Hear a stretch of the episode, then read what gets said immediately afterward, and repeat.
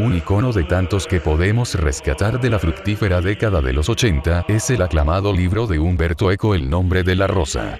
Aunque su éxito, y su empeño en persistir en la memoria, pueda deberse con toda probabilidad a su adaptación cinematográfica con Xon Connery y un jovencísimo Christian Slater, no hay que subestimar el mérito del relato escrito en sí. Mucho más místico, laberíntico y metafísico que la detectivesca adaptación para la gran pantalla que hicieron después.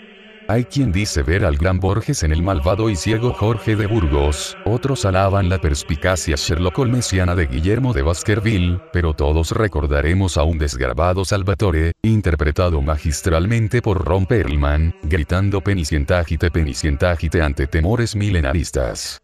Y es que el modelo cultural de la modernidad es policéfalo, y no puede disociarse un libro de su película o de su videojuego, como no puede desligarse una obra artística de su contexto, o a una persona de la sociedad que la abriga. Del nombre de la rosa, no iba a ser menos, también tuvimos una magnífica marea creativa producto de su popularidad. Una de sus olas fue el videojuego La Abadía del Crimen, una maravilla isométrica de cuando los Amstrads y los Spectrums todavía dominaban la faz de la Tierra. Cuánto ha llovido desde esos tiempos prehistóricos. Tiempos en que todavía podías perderte por el bosque sin que el signo de la bestia te reclamara acuciante con la melodía de Nokia. Los videojuegos antiguos, por su sencillez, son conceptualmente más puros, más abstractos. O puede que los años me hagan mirarlos con cariño, como se mira todo lo viejo y gastado. Sin duda el nombre de la rosa fue un libro importante en su época, y todavía hoy mantiene una posición destacada en el estante de novela histórica de mi biblioteca. Los convulsos y oscuros años del medievo, oscuros y convulsos según la historiografía popular, revolucionarios y prolíficos dirán otros, albergan el hervidero iniciático y gnóstico que despertaron las herejías albigenses, con la iglesia luchando por definirse ante los retos sobre la doctrina, que terminarán desembocando en el luteranismo, y extra religiosamente hablando, en el humanismo. Este ambiente convulso ideológicamente es el que nos presenta la novela, mezclándolo con una trama puramente detectivesca, que es en la que hace hincapié la película. En definitiva es una historia original. La aparición de la segunda parte de la poética de Aristóteles o el recurso criminal del libro envenenado, todo ello con el clima apocalíptico que periódicamente anuncia el fin de los días. ¿Cuál fue mi sorpresa al descubrir que, uno de los puntos más sugerentes de la historia, el aspecto del libro con veneno en sus páginas, era una aportación inconsciente a la testa de Humberto de las Mil y Una Noches, según confiesa el mismo autor, he podido averiguar a posteriori.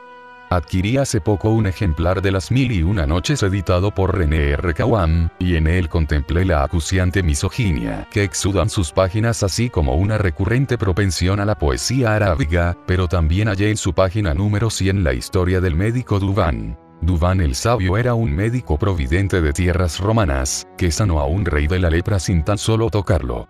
Duván mandó al rey que jugara con una pala untada con un guento en el hipódromo para que así, al sudar, la medicina penetrara en su cuerpo.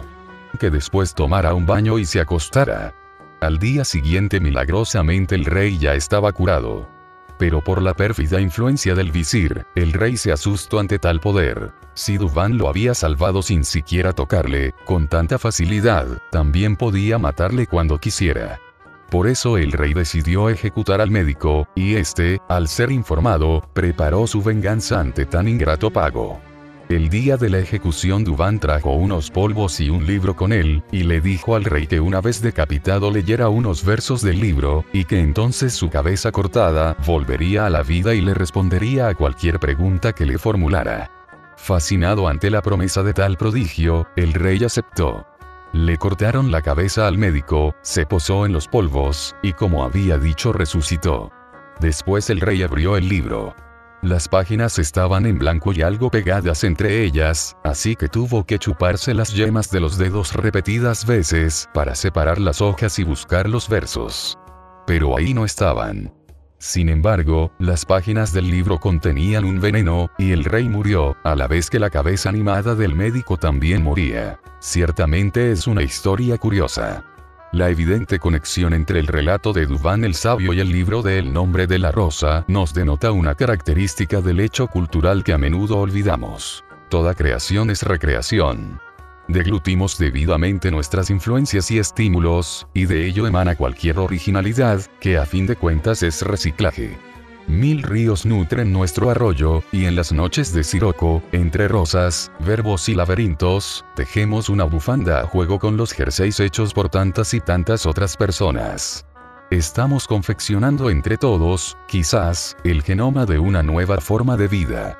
Un ente etéreo transcultural.